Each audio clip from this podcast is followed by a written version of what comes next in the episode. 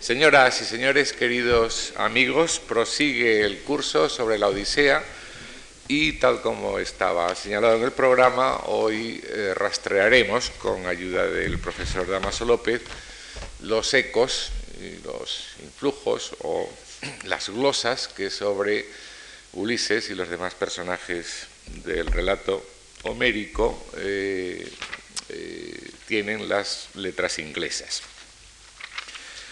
El profesor Damaso López es madrileño de 1953, cursó estudios de filología hispánica y filología inglesa en la Universidad Complutense de Madrid, en la que se doctora en el año 87. Ha sido profesor agregado y catedrático de instituto y ha sido también profesor de la Universidad de Castilla-La Mancha. En la actualidad es profesor titular de literatura de filología inglesa en la Universidad Complutense de Madrid ha escrito eh, sobre teoría de la traducción, por ejemplo, sobre la imposibilidad de la traducción, un libro editado en Cuenca en el Servicio de Publicaciones de la Universidad de Castilla-La Mancha en el 91. También sobre teoría de la traducción, ha editado un repertorio de textos en Cuenca, en la misma universidad, en el 96. Ha escrito un libro de teoría literaria y crítica literaria, ensayos sobre el autor, Madrid, en la editorial Júcar, en el 93, y ha traducido y editado eh, a muchos autores ingleses, como ya se pueden imaginar. Por ejemplo, a Lytton Strachey, Retratos en miniatura, Madrid, Valdemar, 95, La Reina Victoria, la misma editorial en el 97, Victorianos Eminentes, también la misma editorial en el 98, a Virginia Woolf, Las Olas, Madrid Alfaguara, 94, o a Joseph Conrad, la edición de El Agente Secreto de Cátedra, o la de El Corazón en las Tinieblas y otros relatos también en Valdemar en, el año pasado, 1998. El doctor Damaso López colabora asiduamente en muchas eh, publicaciones periódicas especializadas en estudios literarios y han aparecido artículos suyos en revistas como Arbor, como Revista Occidente, Peñalabra o Entonces, y también es miembro del Consejo de Coordinación de la revista Libros. Quiero darle, en nombre del director del curso, eh, don Carlos García Gual, y de la Fundación Juan Mar, nuestra bienvenida. Muchas gracias. Bien, vamos a ver si conseguimos que que se oiga con claridad y que no haya... No veo caras de sorpresa trágica, de manera que se oye bien.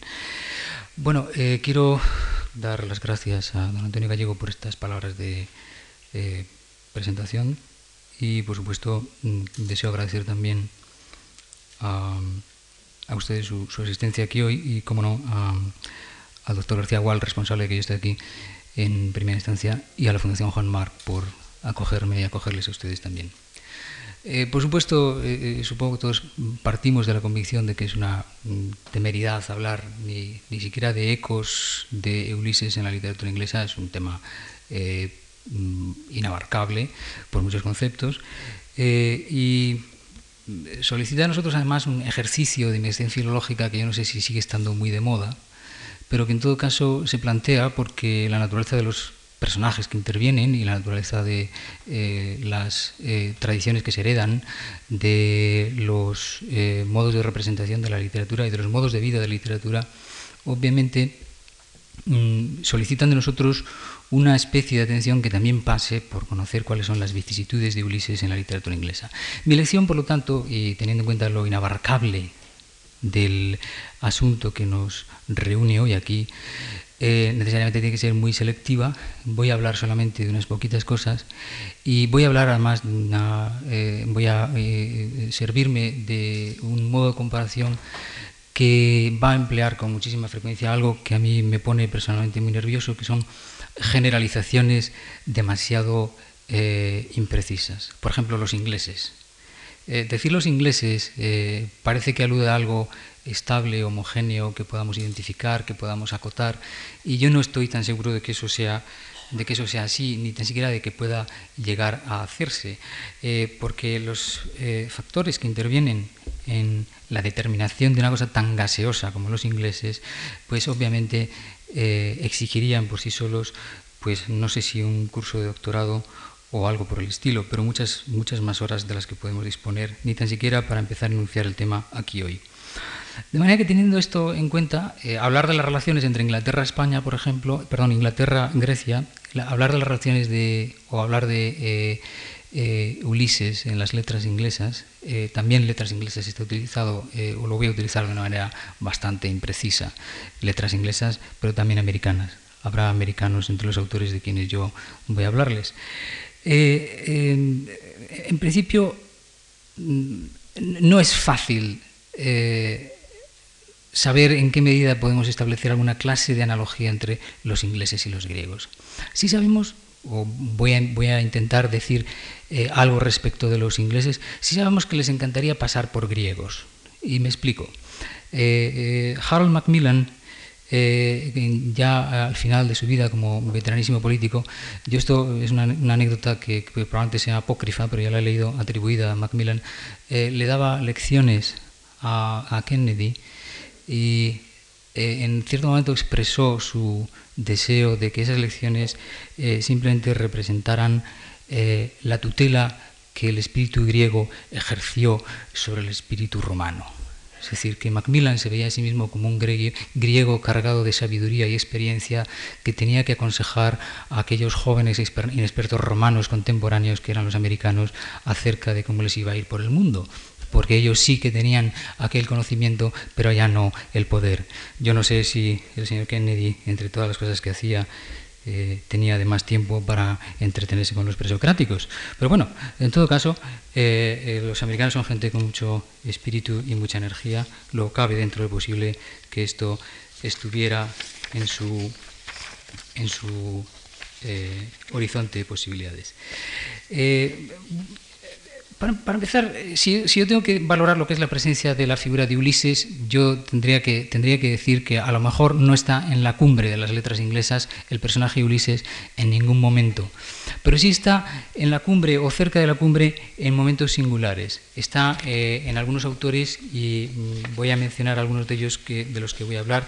Eh, voy a hablar muy sumariamente de Shakespeare porque hemos estado hablando de Shakespeare toda la hora anterior y voy a darles casi exclusivamente las conclusiones a las que hemos llegado. Voy a hablar de unas reflexiones de Pope de una manera indirecta y voy a hablar de Tennyson, de Joyce y de Pound.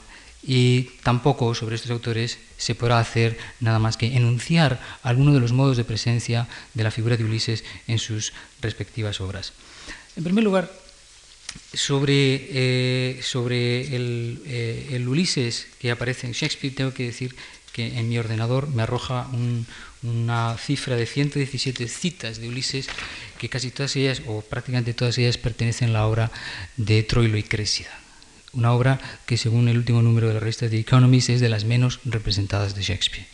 O sea que en eh, la valoración que nosotros podemos hacer de lo que es eh, eh, el Ulises elaborado por el poeta renacentista Shakespeare es que desde luego no lo coloca en la cumbre o no aparece como personaje significativo en ninguna de sus obras mayores. No es eh, uno de los personajes que admiramos en él. Sin embargo, es un personaje curioso y yo eh, es un personaje que merece además eh, una serie de reflexiones sobre qué es lo que nos dice Shakespeare sobre Ulises. La imagen, la imagen que, el otro día el doctor Cristóbal nos presentaba de Ulises como, como héroe que en cierta manera tiene contaminaciones picarescas relativamente importantes. Eh, según un eh, minucioso análisis al que hemos sometido un par de parlamentos de Troilo y Crésida durante la sesión anterior, y esto es, son reflexiones de los que han asistido, de quienes han asistido a, esta, eh, hora de comentario y exégesis de Shakespeare interpretando la figura de Ulises, salen las siguientes cosas. Eh, y es, es, fascinante porque yo creo que es un índice que podemos utilizar como valoración de en qué medida o cómo, qué clase de Ulises vamos a encontrarnos en posteriores representaciones de este personaje en diferentes siglos. Eh, se ha dicho, por ejemplo, que era un retórico del barroco.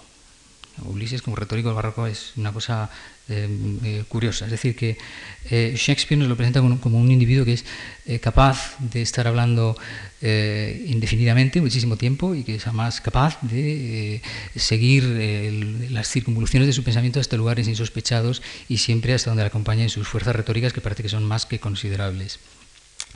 desde luego no se ajusta al podríamos decir, lo que uno esperaría que fuera un Ulises, un general eh, griego que está asediando una ciudad, una ciudad, la ciudad de Troya, y desde luego no es una persona eh, de la que uno esperaría eh, que se entretuviera en semejantes parlamentos en una situación en la que lo que se exige más bien es determinación y otro tipo de actividades, pero no a las que se entrega Ulises.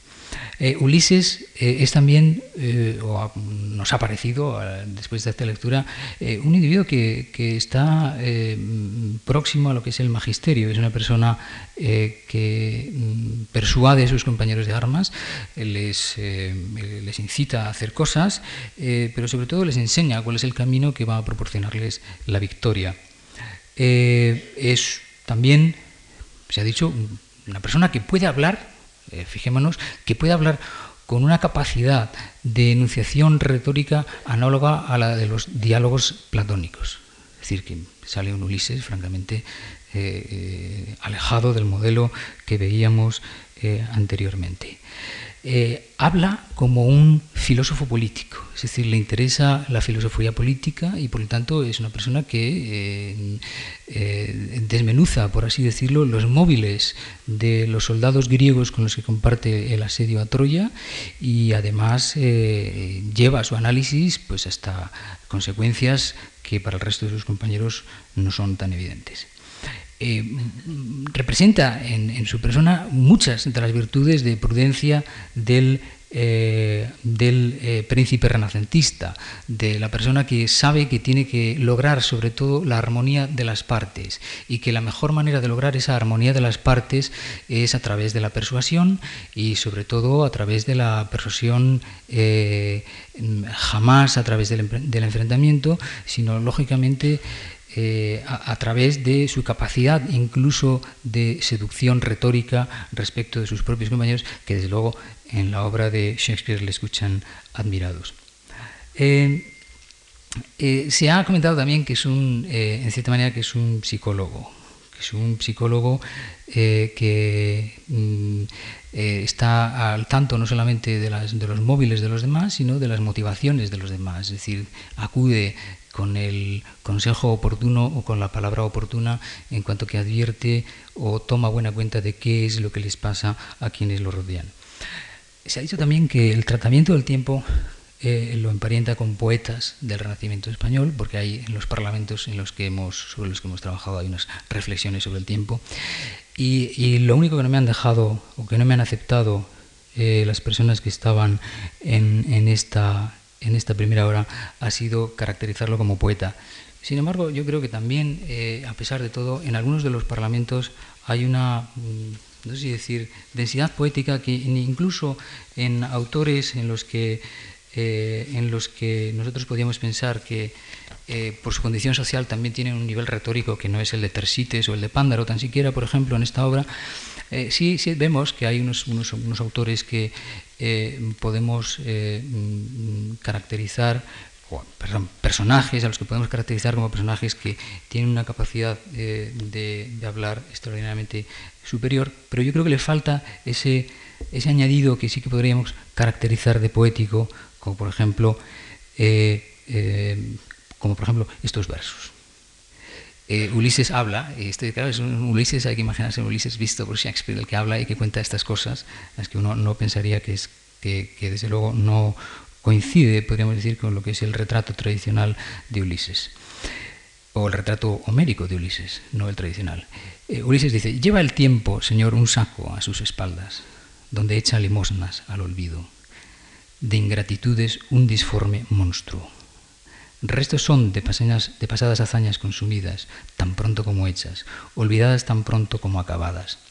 Es un Ulises que está quejándose del paso del tiempo y de que incluso, está aquí yo pienso que tomando el pelo a Aquiles, y de que incluso uno por mucho que haga, la verdad es que a la semana siguiente te han hecho un monumento y se han olvidado de ti. Esto por supuesto pertenece a la tradición, por así decirlo, previa a la Odisea, es decir, es la tradición que sale de, la... Eh, de, los, de, las obras eh, del siglo V de Dares y Dictis, la de Dares, el, el Exidio Troiae, el Exquidio Troiae, es decir, la destrucción de Troya, y luego un, diario de Dictis que fundan eh, pues una versión paralela o una versión no oficial de los acontecimientos de la caída de Troya y que fueron extraordinariamente populares durante la Edad Media y que en la Edad Media desde luego sirvieron para fundar eh, toda una industria del entretenimiento en torno a las figuras estas eh, no canonizadas por la historia oficial. Shakespeare, por lo tanto, se ampara en esta, esta, eh, esta tradición y justifica en parte, y sobre todo porque aquí ya podemos introducir algo que es, yo creo que va a ser una constante en los más afortunados creadores que traen la figura de Ulises a la literatura inglesa, según dice Ben Johnson, small Latin, less Greek. Si me perdonan lo digo en inglés, poco latín, menos griego. Decir, Shakespeare de griego nada. Todo lo que sabe de eh, Ulises lo ha aprendido a través de eh, eh, novelas como la de Saint-Maur, la de Benoit de Saint-Maur, la de y la historia troyana. Y obviamente, pues tenemos que decir que su versión eh, necesariamente en este caso no solamente representa el espíritu del Renacimiento porque Shakespeare habla o eh, otorga características de príncipe renacentista a, Ulises, sino simplemente porque es que, eh, aparte de, que hubiera o dejara de haber en ese momento ya textos fiables en los que sacar una idea clara de quién era Ulises, eh, lo cierto es que no sabía griego. Al no saber griego, eso le eh, limitaba su capacidad de entender el personaje y, lógicamente, eh, lo que trae Shakespeare a su, a su obra de teatro es un Ulises plenamente renacentista. Góngora también se reía de Quevedo cuando decía aquello de con cuidado especial vuestros antojos dicen que quieren traducir al griego no habiéndolo mirado vuestros ojos. Como se ve, esto de eh, lanzarse pullas respecto del grado de sabiduría que tenían unos y otros era extraordinariamente frecuente. Eh, eh, dejemos atrás el Renacimiento, dejemos atrás la Edad Media también. También Boccaccio tenía su Troilo y Crésida y vamos a pasar al siglo XVIII. Esto es, mm, digamos, una eh, un muy rapidísimo apunte de, cómo aparece Ulises en la obra de Shakespeare. Eh, del siglo XVIII, mm, eh, yo creo que se podría decir que hay una influencia de Ulises que no es inmediatamente visible como eh, recreación del personaje Ulises con unas características propias o con unas características que nosotros pudiéramos decir que son las características que pertenecen al héroe de la eh, épica clásica. Eh, en el siglo XVIII hay obras en las que Ulises eh, yo no sé decir que es aludido indirectamente, pero siempre que hay un viaje y hay una isla y hay una persona que se va, viene a buscarse el pan, bien que se va de casa, bien que deja atrás en la familia, es casi inevitable pensar en la figura de Ulises. Y yo pienso que Robinson Crusoe se ha mencionado frecuentemente cuando se ha hablado de, Ulises, pero Robinson Crusoe, incluso los viajes de Gallifrey, ¿por qué no? También tienen un, tono eh, que de cierta manera pertenece a lo que son los viajes de Ulises. No podemos hablar aquí de modelos directos, obviamente. Pero voy a detenerme precisamente en Pope y voy a empezar diciendo lo mismo que he terminado diciendo respecto de Shakespeare, que a mí me parece, me parece extraordinariamente eh, significativo. Pope eh, emancipó al escritor inglés de varias maneras, pero una de ellas es porque le permitió escribir eh, le permitió vivir de lo escribía, de lo que escribía. Y este vivir de lo que escribía significa que para, para por ejemplo, para, para Pope, después de su biografía de Shakespeare, quiero recordar, que se convierte en un hombre rico, eh, también eh, contribuyeron mucho a mejorar su, eh, su renta las traducciones de la Ilíada y la Odisea.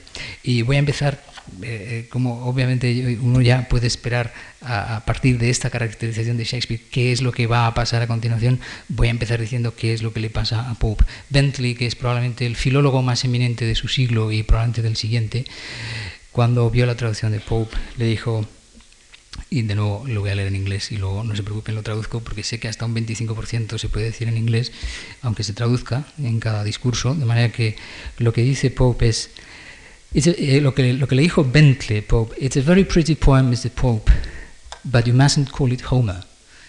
Muy bonito, señor Pope, pero no es Homero.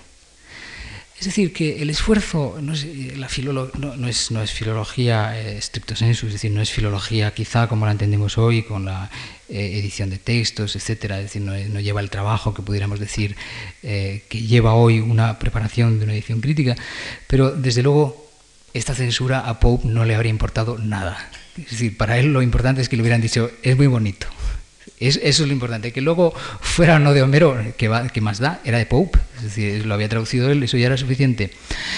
Eh, en el prólogo a la Ilíada, Pope hace una serie de, afirmaciones y me interesa detenerme brevemente, aunque sean estas afirmaciones, porque estas afirmaciones eh, yo pienso que dan una medida de la valoración, de la valoración que hacía Pope en este momento, porque obviamente eh, Pope tenía ya una eh, podríamos decir que, aunque no es exactamente creador, le interesa medir y comparar.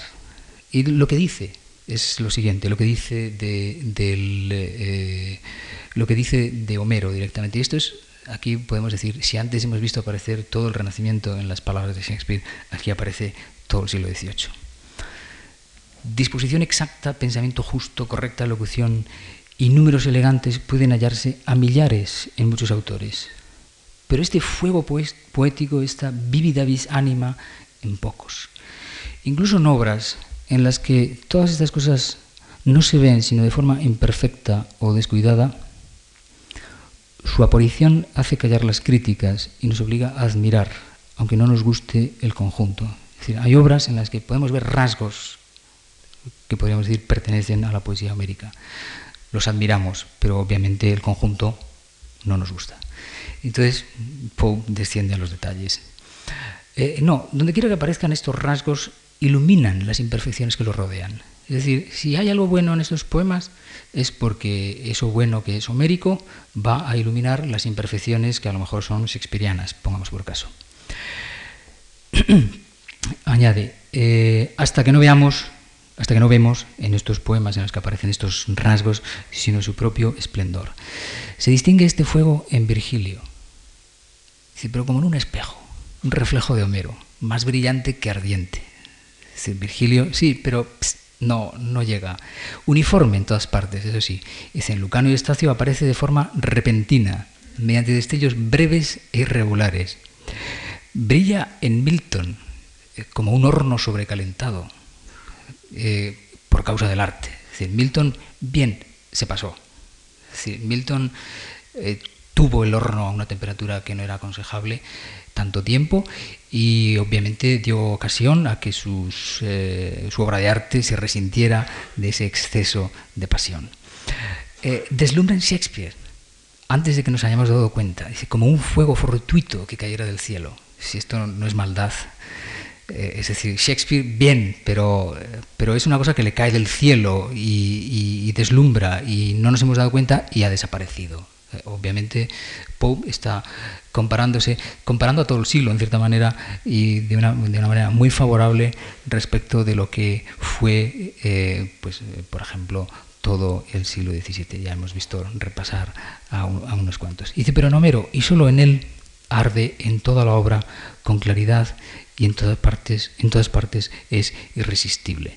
Es decir, este fuego de la verdadera poesía solo lo encontramos en su estado genuino y auténtico, en el estado en que a nosotros nos gusta en Homero. El resto de los autores tienen el valor que tienen porque algún rasgo homérico ilumina el resto de las imperfecciones. El conjunto, dice él, no nos gusta y eh, busca fallos a todos.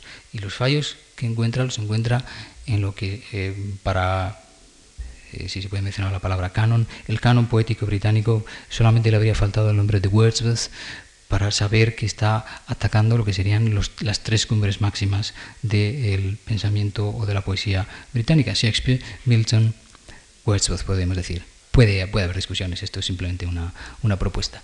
Bueno,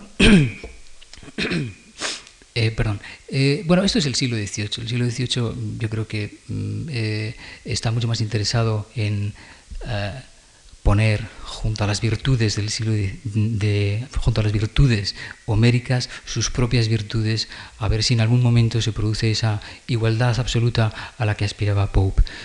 la opinión de Bentley nos permite afirmar que en realidad eso no se consigue.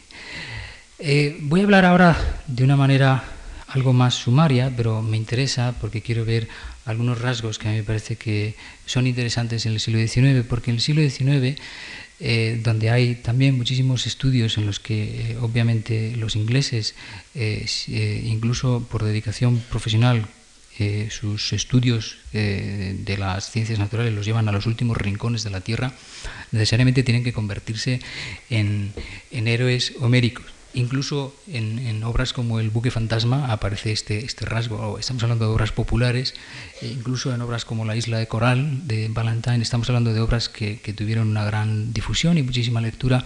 Hay rasgos que podríamos calificar de homéricos y sobre todo de odiseicos en particular, porque reflejan situaciones en las que los héroes se ven repentinamente arrojados en playas remotas. Voy a mencionar un autor que a mí me parece extraordinariamente significativo, sobre todo porque es extraordinariamente contradictorio, que es Tennyson. Tennyson quizá ahora mismo no goza de eh, del mayor momento de popularidad, quizá porque tuvo demasiada en el pasado, pero yo creo que es un, autor al que eh, con el tiempo volverá a leérsele bastante más de lo que hoy se le lee. Y Tennyson es responsable de tres obras, las tres de una muy diferente naturaleza, y voy a, eh, dos de ellas voy a eh, enumerarlas, voy a describirlas con la mayor brevedad posible para ver si pasamos a continuación a lo que podríamos decir que es el, plato fuerte de la presencia de Ulises en las letras inglesas, que es propiamente el Ulises de Joyce. Pero Tennyson me parece que es muy interesante porque refleja en sus escritos todas las variadas contradicciones del ochocentismo británico y las refleja de manera admirable. Dedica no menos de tres piezas a Ulises. Y dos de ellas directamente de Lotus Eaters, los comedores de lotos, que alude a ese episodio en el que eh, unos compañeros de Ulises viajan a una tierra donde hay unos comedores de lotos que mm, propiamente se dedican a una aspiración nobilísima, a no hacer absolutamente nada. Son unos vagos profesionales que lo único que hacen es comer este manjar que los adormece y estar todo el día, pues se supone que meditando eh, mm, eh, reposando, no se sabe de qué fatigas, porque no hay fatigas de las que reposar, y en todo caso llevando una vida, se supone que placentera y gratísima. Que Tennyson se haya fijado en semejante párrafo y en semejante experiencia, y que le haya dado forma poética, y que además haya sabido, eh, por así decirlo, defenderlas estas ideas, eh, pero defenderlas además con una, con una vehemencia nostálgica que es eh, poco común acaso, pero en todo caso contradictoria con algunas de sus otras ideas. Con algunas de sus otras ideas, Tennyson es un hombre que muy frecuentemente, o eh, no muy, no muy frecuentemente, pero es muy conocido sobre todo, su obra de antología obligatoria es, es La carga de la brigada ligera, que aunque tiene muchísimas otras interpretaciones, pues una de las más obvias y evidentes es la de que era pues una expresión de lo que pudo ser el imperialismo del siglo, el imperialismo británico del siglo XIX, al que le dio, digamos, una especie de ropaje estético eh, muy interesante. Que un autor que escribe La carga de la brigada ligera, luego escriba lo de los lotófagos, es como mínimo un síntoma de íntima contradicción. Volveré luego sobre lo de la contradicción porque mm, está relacionado con otras cosas que hace Tennyson, pero que hace el siglo también. Eh, es responsable también de otro poema que se llama eh, de una manera más lacónica Ulises. En este Ulises eh, hago un resumen rapidísimo. este Ulises es un Ulises que ya ha vuelto a Ítaca, pero que se encuentra descontento pues, eh, con Ítaca, con los eh, itacenses, con su mujer, con lo que hace, con lo aburrido que está, y que decide volver a irse.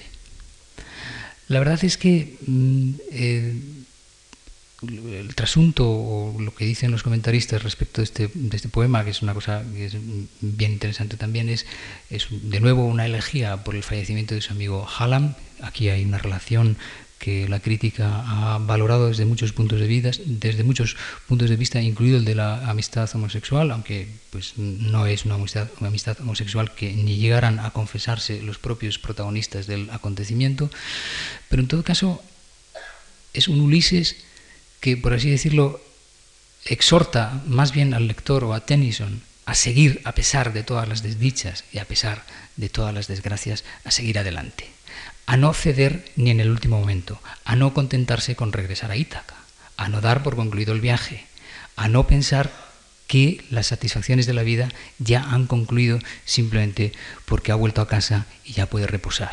No, quiere más, quiere más allá, quiere seguir, quiere, necesita algo que al ser una carencia y que no pueda satisfacerse de una manera sencilla, le permita seguir vivo. Eh, con, este, mm, con este Ulises, eh, imagínense ustedes eh, qué contraste puede hacer el Ulises de los lotófagos, del que, del que, les voy a leer algunos versos nada más para que tengan una idea. Estos son los, los versos finales la estrofa número 8 de lo que es la oda coral del poema de Lord Alfred Tennyson. Y voy a, voy, a, voy a leer estos unos versos para que veamos simplemente lo que es la, mm, lo que, lo pudiéramos decir que es el contraste emocional que pudiera haber entre el Ulises del que acabo de leerles un ejemplo y este nuevo Ulises que eh, o este Ulises que aparece en The Lotus Eaters, los comedores de loto. Eh, bien, están hablando eh, y, se supone que están persuadiéndose a sí mismos de que han acertado en su elección, de que lo que tienen que hacer es lo que están haciendo en este momento. Ya hemos tenido bastante actividad y bastante movimiento. Hemos ido a estribor y a babor cuando el oleaje hervía en libertad, cuando el monstruo marino levantaba su fuente de espuma en el mar. Hagamos un juramento y mantengámoslo unánimes. Vivamos recostados en el Valle de los Lotos. Sobre las colinas, reunidos como los dioses, despreocupados de la humanidad, pues ellos yacen junto a su néctar y las cerraduras han sido arrojadas muy lejos a los valles bajos y las nubes se curvan ligeramente alrededor de sus casas doradas, rodeadas del mundo destellante, donde sonrían en secreto, ignorando las tierras asoladas, las ruinas y el hambre, y plagas, y terremotos, y profundidades fragorosas y arenas ardientes, ruido de luchas y ciudades en llamas, y barcos que se hunden y manos que rezan. Pero ellos sonríen, encuentran una música cifrada en una canción lúgubre que llega hasta ellos, un lamento de una vieja historia de engaño, como un cuento de escaso significado, pero palabras sonoras, cantada por la maltratada raza de los hombres que harán la tierra, siembran semillas y cortan las cosechas con dura labor, almacenando anualmente pequeñas cantidades de trigo, vino y aceite, hasta que mueren y sufren, algunos se murmura, abajo en el infierno. Sufren angustias interminables, otros habitan en los valles elíseos, reposando los cansados miembros al fin sobre lechos de asfódelos. Seguro, seguro que el sueño es más dulce que el trabajo, la costa mejor que el trabajo perdón, mejor que el trabajo en alta mar, que el viento y la ola y el remo, descansad, hermanos marineros, no caminemos más. Bueno, esto es impresionante. Es decir, esto, eh, Tennyson, eh, uno se imagina que no sabe quién es Ulises, no tiene por qué saberlo, pero lee una cosa como esta y dice, ¿qué le pasaba a este hombre? ¿Por qué estaba tan, podríamos decir, eh, preocupado de repente por ese esfuerzo de actividad que le había llevado, podríamos decir, a un estado de crisis o de postración nerviosa. Tennyson aparece aquí realmente amargado y, por supuesto, eh, podríamos decir que representa la actitud de la persona que dice, yo dejo todo, no merece la pena este esfuerzo, hay otros modos de vivir que son infinitamente más satisfactorios que el que he seguido hasta ahora. Bien, yo con esto y luego eh, volveré a caracterizar muy sumariamente algunos de los rasgos que a mí me parece que quedan apuntados en lo que puede ser la actitud general de Tennyson y la actitud que, si me permiten la generalización, ya he dicho que iba a generalizar mucho, pues que puede representar como, como eh, eh, espíritu de lo que es el ochocentismo británico. Y llegamos a Joyce. Llegamos a Joyce que, por así decirlo, representa algo que es completamente diferente. Eh, yo les voy a leer, y esto es eh, el propio Joyce hablando en primera persona, eh, Joyce, uno de los rasgos que lo caracterizan, como sin duda saben todos los que se sientan en esta sala, es que era extraordinariamente bromista, de manera que todo lo que se oiga aquí pues habrá que tomarlo con cautelas y reservas en abundancia. Eh, lo que voy a leer procede de un libro que es extraordinario por muchos conceptos, que es el de Frank Butchen, que es un señor que casualmente conoció, por así decir, eh, por así decir, no, conoció a Joyce cuando estaba como exiliado en Zurich durante la Primera Guerra Mundial, cuando eh, Joyce estaba escribiendo Ulises. Y, e hizo de Frank Butchen, quizá porque les, unía una amistad que sobre todo se cimentó sobre, los muchísimos vasos de vino que bebieron juntos, eh, fue, mm, sin que, eh, sin que Joyce fuera consciente de lo que hacía, fue el receptor de muchísimas confesiones de muchísimas confesiones de Joyce respecto de lo que él quería hacer en su novela. Para deleite nuestro, Batchen escribió todo lo que le contaba Joyce, y hoy tenemos un testimonio extraordinario de qué es lo que pasaba por la mente de Joyce cuando estaba escribiendo el Ulises y sobre todo algunos de los móviles y de las motivaciones. El libro es un libro eh, denso y muy, eh, muy minucioso porque va analizando capítulo por capítulo, va analizando capítulo por capítulo cuáles son las, cuáles son los, eh, por así decirlo, los, los rasgos que le interesaba destacar a Joyce en cada momento y los comentarios se extienden a lo largo de páginas sobre a veces una coma o una palabra o a veces sobre un motivo de inspiración. Esto que voy a leer yo pertenece, por así decirlo, al núcleo en el que, eh, en cierta forma, Joyce decide qué quiere hacer y por qué eh, quiere hacer lo que va a hacer, que es escribir esa novela eh, que todavía hoy pues sigue siendo, en cierta manera, un enigma. Y veremos a ver hasta, qué, en qué medida este enigma tiene alguna explicación después de ver cuáles son sus intenciones. Este es Joyce hablando. Dice, estoy escribiendo un libro inspirado en los viajes de Ulises. Es decir, la Odisea me sirve de mapa. Es decir, Ulises está bien, pero que se ha creído. Eh, dice, solo que mi tiempo es el de ahora. Y los viajes de mi héroe duran solo 18 horas. Es decir, que eh, su tiempo es el tiempo en el que está hablando, el que está viviendo. Luego no es cierto, van a ser unos años antes, pero bueno, es el tiempo en el que era joven en Dublín, que además es reconstruido eh, minuciosísimamente en, la obra.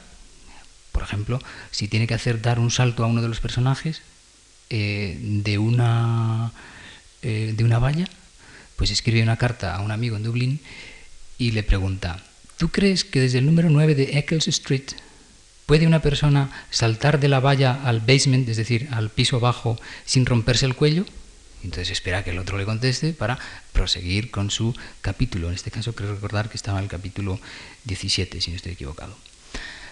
De nuevo, Joyce habla y habla con Butchen y le cuenta lo que va a hacer. Dice, parece que ha leído usted mucho, Mr. Butchen. Mr. Butchen no, cuenta su respuesta. Dice, ¿conoce usted algún personaje verdaderamente real creado por algún escritor? Al momento le mencioné una verdadera muchedumbre de personajes de ficción. Entre los narradores, preguntó Bajen, ¿no reúnen los personajes de Balzac esas características? No. Flaubert? No. Dostoyevsky, Tolstoy, respuesta de Joyce, sus personajes son apasionantes, maravillosos, pero les falta algo. Les falta algo. Es decir, no. Seguro que Shakespeare, de nuevo, no. Aclaración de, Joyce, las candilejas, la embocadura, el funesto telón, todo esto impide que hallemos personajes completos. Lo que tenemos son, lo que tenemos es tres horas de apasionantes conflictos. Es decir, personajes no, conflictos, tres horas, punto. Bachen desesperado dice, recurrí a Goethe. Dice, ¿y Fausto qué? Dije, y por si fallaba agregué, o Hamlet. Es decir, eh, pone, digamos, dos balas. Fausto, exclamó Joyce, lejos de ser un hombre, no es ni siquiera un hombre. Dice, ¿es joven o viejo? ¿Dónde vive? ¿Cuál es su familia? No lo sabemos. No es un personaje verdaderamente real, completo, porque nunca está solo. Mefistófeles le pisa los talones continuamente, o no se halla lejos. Pasamos mucho tiempo con él, eso sí. No sé si se puede ser más malvado con menos palabras, pero evidentemente Joyce era muy aficionado a este tipo de, de descripciones y de definiciones. Es decir, Fausto le parece que, carece de una serie de rasgos que a él le parece que son imprescindibles para considerar que un hombre es un hombre completo y es un hombre como a él le interesaría que fuera un hombre que pueda definirse o estar a la altura de lo que él desea para su personaje. Badgen se rinde y dice, ese personaje completo, real, es, supongo, Ulises. Y dice, sí, dijo Joyce. Ese atemporal Fausto no es un hombre, pero ha mencionado a Hamlet, además. Sí, Hamlet sí es un ser humano, pero solo es un hijo. Entonces la dimensión de la paternidad, obviamente, para Joyce significaba algo importante en este momento. Es decir, consideraba que Ulises sí era ese personaje que él estaba buscando para convertirlo en protagonista de su obra, porque eh, evidentemente, eh, mm, a diferencia de Hamlet, sus conflictos no son exclusivamente los conflictos de un hijo con sus padres, como pueden ser los conflictos de Hamlet. Dice, pero ha mencionado a Hamlet, dice, sí, Hamlet sí es un ser humano, pero solo es un hijo. Ulises nos dice, es hijo de Laertes, pero es padre de Telémaco, marido de Penélope, amante de Calipso, camarada de armas de los soldados griegos que asediaban Troya, y es rey de Ítaca. Es decir, que sucesivamente tiene una cantidad de ocupaciones que lo convierten en una persona apta para decir, bueno, ha tenido experiencias de muchísima muchísimas, eh, muy, muy variadas a lo largo de su vida. Dice, además dice, sufrió incontables pruebas, pero de todas salió triunfante, con astucia y valor. No olvide que fingió estar loco para evitar cumplir el servicio militar. No quería empuñar las armas para ir a la, a la, guerra a Troya, pero el sargento griego encargado de la leva fue más inteligente que él. Mientras araba las arenas, colocó a Telémaco ante el arado. Ahora bien, una vez en el campo de batalla, el objetor de conciencia se, convirtió en un giscobitiste, es decir, una persona que quería llegar hasta el final de la guerra. Y de hecho, uno de los rasgos, aunque es en la tradición, eh, en la tradición eh, de, de Dares y Dictis, de la, de la, historia de Troya, uno de los rasgos de, Ulises es que obviamente es el que más insiste en que la guerra ha de, ha de llevarse hasta sus últimas consecuencias. Es decir, que el objetor de conciencia se nos convierte en un individuo que lo que quiere al final es terminar la guerra y ganar. Cuando los demás querían levantar el cerco, él insistió en quedarse hasta que cayera Troya. Me hizo gracia, este es un comentario de Batchen, dice, me hizo gracia este Ulises que se escaqueaba, es decir, que evitaba cumplir sus obligaciones militares. Joyce siguió hablando. Dice, y otra cosa, el relato de Ulises no concluyó cuando hubo terminado la guerra de Troya. Comenzó justo cuando los demás héroes griegos se fueron a casa a vivir en paz el resto de sus vidas. Y además, Joyce se rió, fue el primer caballero de Europa. Ocultó las partes importantes cuando apareció desnudo ante una joven princesa, cubierto de percebes y de salitre lo de los percebes antes. Eh, dice, y además fue inventor, inventó el tanque, caballo de madera o de hierro. Dice, mm, ¿qué más da? Ambos sirven para ocultar un grupo de soldados. Bueno, la, la, descripción, de, propiamente la descripción de, que hace Bachen, que hace Joyce, es decir, las palabras son de Joyce, no podemos eh, decir nada del pobrecito Bachen.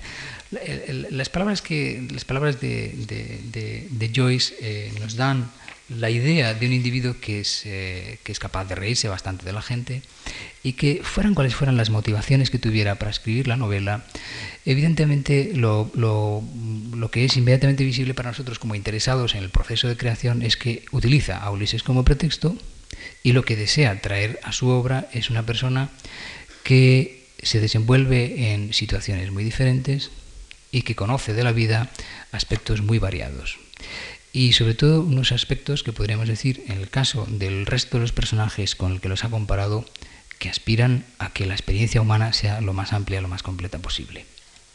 Esto a él le parece eh, fundamental. Simplemente con esto podemos decir, bueno, Ulises aquí donde se queda, porque obviamente si nosotros pensamos en el héroe griego, al que ya, ya hemos visto ejercer varias funciones a lo largo de estas palabras, convertido ahora en el Ulises eh, cuyo mm, mm, espacio novelístico va a ser 18 horas, al que vamos a acompañar desde que se levanta y vamos a acompañarlo incluso a los sitios a los que generalmente no se acompaña a los personajes que aparecen en las novelas. Y vamos a casi a no despegarnos de él y que se va a entregar a las actividades más antiheroicas, prosaicas que puedan caber en el mundo. La pregunta necesariamente que nos hacemos es ¿dónde queda eh, el Ulises homérico? Es decir, ¿para qué demonios, para qué demonios vino a traernos eh, este, o por, qué, por qué tuvo que recurrir al ejemplo del héroe épico griego para su novela contemporánea. Yo voy a, voy a hacer una lectura muy breve, de, o casi ni lectura, pero por lo menos sí quiero contar dos momentos que me parecen muy interesantes, porque uno de ellos lo ha mencionado él y, el otro, otro de ellos está relacionado con uno de los episodios más significativos o más recordados o mejor recordados, que es el de los cíclopes eh, en la historia eh, griega. Eh, entonces, para que veamos, y sobre todo porque como después de tantísima generalización, a lo mejor uno lo que desea es algo muy concreto a lo que agarrarse, yo voy a hablar solamente de dos capítulos, uno en el que aparece Náusica, la princesa que contempla a este héroe que acaba de aterrizar en la playa cubierto de salitre y percebes, y, eh, cuál, es, cuál, es, cuál es su reacción. Y sobre todo para que luego valoremos, bueno, la pregunta que he dejado antes en el aire, ¿dónde queda Ulises? O ¿dónde queda el Ulises homérico, mejor dicho? Eh, el, capítulo, el capítulo mm, en el que estuvo trabajando con la aparición de Ulises ante Náusica eh, exigió por parte de, por parte de, Joyce un trabajo de reconstrucción de una clase de lenguaje que pertenece casi exclusivamente al lenguaje de las novelas rosa. Rosa, es decir, novelas eh, no, sé decir, no sé si aplicar el término de culebrones, si a alguien a lo mejor no le parece oportuno, pero en todo caso eh, lo que pudiéramos decir que es el equivalente para una muchacha tal vez de 15, 16 años en estos momentos en, en, el Dublín que describe eh, Joyce de los primeros años del siglo. Pero en todo caso es, por así decirlo, su fuente de inspiración directa, la lejana es el Ulises de la Odisea de Homero, la inmediata, son estas novelas que dejan esta huella. Voy a leer los primeros mm, renglones de este, de este capítulo en el que Náusica, que es la princesa que va a lavar las ropas de palacio a la playa, eh, aquí se transfigura una muchacha que está en la playa, eh, cerca de House, y que está con unas amigas que a su vez están cuidando unos niñitos. Eh, la traducción es mía, por lo tanto, pues a lo mejor tendrá catastrófica, pero en cualquier caso, yo lo que deseo es que a ver si, si por lo menos he sabido captar el tono de crucilería que quiso traer Joyce a lo que era la elaboración de la sensibilidad de una muchacha de 15 o 16 años que realmente se encuentra con un Ulises que no es otro que el personaje de la, de la novela de Joyce, que es Leopold Bloom. Eh, comenzaba el atardecer del estío, este es, este es el comienzo del capítulo, comenzaba el atardecer del estío a envolver el mundo en su abrazo misterioso. Esto es como un comienzo de novela rosa. Dice, lejos al oeste el sol se ponía y el último resplandor de un día que demasiado aprisa había transcurrido, se demoraba complacido sobre el mar y las arenas, sobre el orgulloso promontorio del querido y buen House, que guardaba, como siempre, las aguas de la bahía, sobre las rocas cubiertas de algas a lo largo de la orilla de Sandemount y, en fin, sobre la apacible iglesia de la cual procedía de cuando en cuando, perdón, de cuando en cuando, en medio de la quietud, la voz de la oración dirigida a aquella que en su puro resplandor es una luz perpetua para el corazón del hombre fatigado por las tempestades. María, estrella de los mares. Obviamente el corazón del hombre fatigado por las tempestades, incluso en medio de esta, de esta efusión sentimentaloide de valoraciones sobre un atardecer, anuncia la llegada propiamente del Ulises. Bueno, eh, nuestra náusica, la náusica contemporánea, lo mismo que Ulises es el Ulises de hoy, pues eh, mm, eh, tiene unas ideas sobre, sobre sí misma y sobre la, relación eh, la relación con esta persona que aparece inmediatamente, que se traduce en estas palabras. Aquí se encontraba aquello con lo que ella había soñado tantas veces. Lo importante era él. Y había contento en su cara porque ella lo deseaba, porque sabía intuitivamente que no había nadie como él. El corazón de la niña mujer se dirigía hacia él, el marido de sus sueños, porque al momento supo que se trataba de él si había sufrido, aunque más bien habrían pecado contra él, que lo que hubiera pecado él, o incluso, incluso si también él había sido un pecador, un hombre malo, no le importaba. Incluso aunque fuera protestante o metodista, seguro que ella podría convertirlo con facilidad si de verdad la amaba. Bueno, este tipo de, elaboraciones, luego unas elaboraciones extraordinariamente más complejas también sobre el modo en que va vestida Gertie, que es la náusica. Dice, Gertie iba vestida con sencillez, dice, pero con el buen gusto intuitivo de una sacerdotisa de la diosa moda, porque creía que había una posibilidad de que posiblemente él hubiera salido. Es decir, una impecable blusa de azul eléctrico teñida en la casa con Dull Eyes, porque preveía el Ladies Pictorial, el nombre de una revista de moda, que el azul eléctrico iba a ponerse de moda. Bien, ya pueden ver ustedes que sigue, sigue en este tono en, gran medida. Eh, recreando un posible contexto de un encuentro entre lo que es simplemente un Ulises moderno. El, Ulises que aparece aquí es, eh, es un Ulises eh, sombrío y, osco, es decir, es un hombre al que ella inmediatamente le encuentra equivalentes cinematográficos, porque digamos que el repertorio de galanes que ella, eh, que ella está acostumbrada a valorar y apreciar son los de en aquel momento ya el cine o del teatro también propiamente. Eh, bueno, pues entonces eh, eh, es de ese repertorio de imágenes de donde procede el, de donde procede el Ulises el Ulises que se encuentra esta náusica que aparece en la playa de en las playas de Dublín. El, episodio del, Polifemo y el episodio del, del gigante este antropófago es curiosísimo y sobre todo porque, bueno, eh, decir que es curiosísimo es, irrelevante. Es, decir, es, un, episodio en el que ciertamente eh, eh, Joyce tenía, podríamos decir, tenía que buscar con muchísimo cuidado a quién le atribuía el polifemismo. curiosamente lo halló o lo hizo representar en The Citizen, en inglés quiere decir el ciudadano, y el ciudadano es un individuo que a lo largo de toda la, de toda la obra eh, expresa con una gran rabia y con un extraordinario desprecio eh, las ideas eh, nacionalistas más violentas. Es una cosa, parece que la historia pues tiene bromas como esta, pero Joyce, que mm, fue siempre súbdito del Imperio Británico, que nunca renunció a la ciudadanía británica, que vivió todos los conflictos de la independencia de Irlanda, y que mm, tenía una opinión mm, muy variable, porque era su patria después de todo, pero también extraordinariamente ambigua y extraordinariamente dolorosa sobre algunos de los acontecimientos que, habían, eh, que habían llevado a su país a la situación en la que estaba, pero en, otra, en ocasiones extraordinariamente despectiva, sobre todo hacia estas personas que eh, curiosamente hacían, por ejemplo, eh, bandera de batalla o, levantaban la bandera de la batalla, por ejemplo, por la lengua, cuando muchos de ellos, pues ciertamente habían olvidado el galés o no lo habían sabido nunca.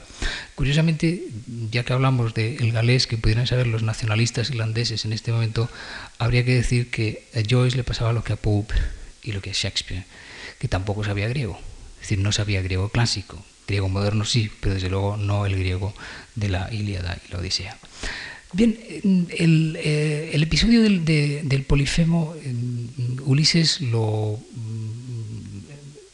después de un, capítulo en el que va eh, adquiriendo tensión eh, emocional porque eh, Ulises Leopold Bloom ha engañado a Polifemo sin darse cuenta, porque la verdad es que Leopold Bloom, a pesar de toda la astucia que se le supone que tenía Ulises, el Leopold Bloom de la novela no es precisamente astuto, le, digamos que se despide en unas circunstancias, en unas circunstancias en las que el el ciudadano este que ha estado en un bar eh, chillando e insultando y que piensa que, eh, que Leopold Bloom es un individuo que no merece estar en Irlanda. Leopold Bloom, me apresuro a decirlo, quizá alguien no lo sepa, es judío, es decir, es una etnia minoritaria en Irlanda en este momento, pero es irlandés, es decir, se considera, y es, de hecho, eh, no solamente se considera, es irlandés. Eh, y por lo tanto sus conflictos y sus intereses son los de su, su patria. Su patria es Irlanda. Eh, pero esta, digamos, esta diferenciación que lo separa del resto de sus ciudadanos lo convierte en un blanco fácil para un individuo tan, de tan eh, torpes entendederas como puede ser eh, el, el, ciudadano.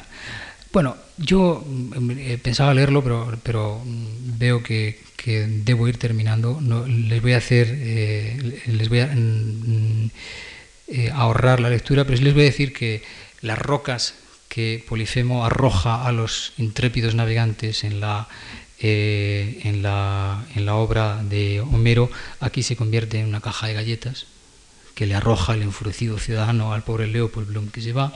Leopold Bloom se va, en cierta manera, como eh, eh, se va en un coche de alquiler y, sin embargo, la descripción, y aquí es donde vemos los símiles a los que recurre eh, eh, Joyce, para forzar esa idea de que hay un paralelismo con la Odisea, pues emplea un lenguaje en el que la carroza en la que se va o el coche en el que se va parece un barco que surca los mares. Podríamos decir que aquí el acercamiento al, texto eh, homérico es a través del lenguaje figurado. Eh, y con esto yo voy a decir, voy a hacer un pequeño repaso ahora de qué es lo que hemos visto, qué, o qué, qué, es lo que hemos visto en el Ulises de las letras inglesas. Yo creo que lo que hemos visto es más bien, eh, o en cierta medida, eh, sé que me dejo fuera Pound y espero que, que, nos vuelvan a invitar aquí para hablar más detenidamente de cuál es el Ulises de Pound, pero sí no quisiera terminar sin decir que, porque Pound a mí me parece que lo que yo tenía pensado contarles exigiría no sé si eh, unas glosas de cuatro páginas para cada verso de los que escribe y además finalmente deja eh, algo, mm, digamos, deja un verso eh, a medio terminar y eso exigiría también una labor de exégesis que ahora mismo ya no tengo tiempo de hacer, pero sí quiero decir que Pound también representa algo que es muy típico de las letras inglesas, o por lo menos las letras inglesas que representan los americanos, que es una cierta preocupación de naturaleza, casi diría yo, de anticuario de anticuario porque se acercan al Ulises de Homero con esa idea de que, bueno, estas cosas que hacían los antiguos, eh, pero hay a la vez una especie de meditación irónica, distante, eh, amargada en muchísimas ocasiones, extraordinariamente crítica, pero que es muy visible en autores como Eliot y singularmente, y yo creo que con menos gracia que en Eliot en Pound. En todo caso, yo creo que lo que hemos visto es un filósofo moral, un esteta, eh, renacentista en el Ulises de Shakespeare, una persona que eh, obviamente eh, tiene varios papeles, pero todos ellos pues la de relacionados, emparentados con el hecho de que es una persona que puede asesorar a un político, a un rey, a una comunidad. Es un psicólogo, es un extraordinario conductor de multitudes, es decir, es una persona que tiene un gran interés político en la comunidad en la que vive y desde luego eh, no tiene ninguno de los rasgos que podríamos decir que pertenecían a ese Ulises más próximo a la picaresca. Eh, el siglo XVIII yo creo que se acerca a un Ulises que es mm, más realista, pero que en la valoración de Pope, desde luego, lo que se ve es la admiración por el canon que representa, el canon de clasicismo que representa Homero para las letras inglesas, como si dijéramos este es un valor eterno para nosotros, podemos medirnos con ellos. Podemos medirnos, Pope dice, podemos traducir esto al inglés. Quizá no es Homero, pero en todo caso es ese valor del clasicismo al que nosotros aspiramos. El siglo XIX británico es un siglo extraordinariamente escindido y dividido. Hay, como todo el mundo sabe, muchos Jekyll y Hyde. Y por eso me parece particularmente interesante el hecho de que el propio Tennyson tenga no solamente Jekyll, Hyde, sino incluso, incluso pues hasta sus propios eh, Dráculas por ahí. Es decir, que el propio Tennyson escribe poemas que, fundados todos ellos en la significación del mito de Ulises, son extraordinariamente divergentes y contrapuestos. Saca o, o recrea un Ulises que lo mismo eh, le sirve para ensalzar el hedonismo a ultranza, es decir, una vida que prescinde de todo tipo de estímulo laboral o de cualquier otra índole, que prescinde del amor de la familia, del, trabajo, del esfuerzo, de las tareas de recolección, etc. Es decir, es un, es un Ulises que se aparta considerablemente de lo que uno pudiera pensar que representaba el espíritu de Tennyson, que sí lo representa el otro poema que se llama Ulises.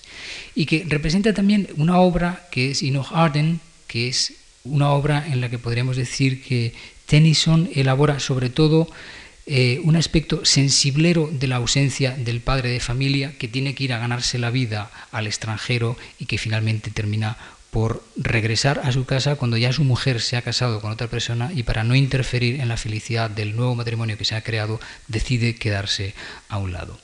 Y finalmente yo diría que el último Ulises, el Ulises de Joyce, eh, consigue eh, quizá algo que a los españoles también les atrajo bastante en el siglo XVI y XVII, y es que cómo se medían los seres humanos con los héroes clásicos, con los héroes de la antigüedad, y cómo quedaban. La verdad es que Joyce es extraordinariamente, a mi, a mi, juicio, es extraordinariamente ácido y las posibilidades del ser humano, el héroe que nos brinda en su obra, a mí me parece que eh, desde luego mm, puede leerse toda su obra como una revisión crítica de lo que es el Ulises o la Odisea de Homero, pero también las posibilidades reales del ser humano en el siglo XX y en todo caso esas posibilidades de heroicidad. Viene a decir, nuestros héroes, aquellos héroes que tienen que ser hoy.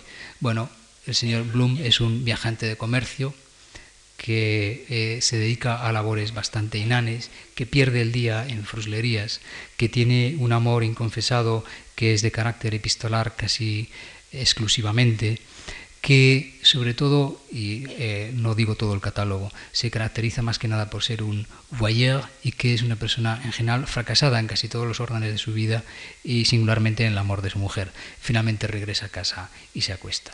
Y ahí concluye la jornada del héroe eh, odiseico de nuestros días. Mm, yo creo que más amargo que, Joyce es, se puede ser, no digo que no, porque evidentemente luego escribió Kafka y gente por el estilo, pero en todo caso eh, Joyce yo creo que lleva las cosas a un punto eh, verdaderamente interesante. Pero hemos visto, yo creo que a lo largo de esta relación, no sé si tanto mm, lo que es la influencia del Ulises, pero sí más bien los diferentes modos de recepción del Ulises según los diferentes autores de los que de cuyas obras les he hablado.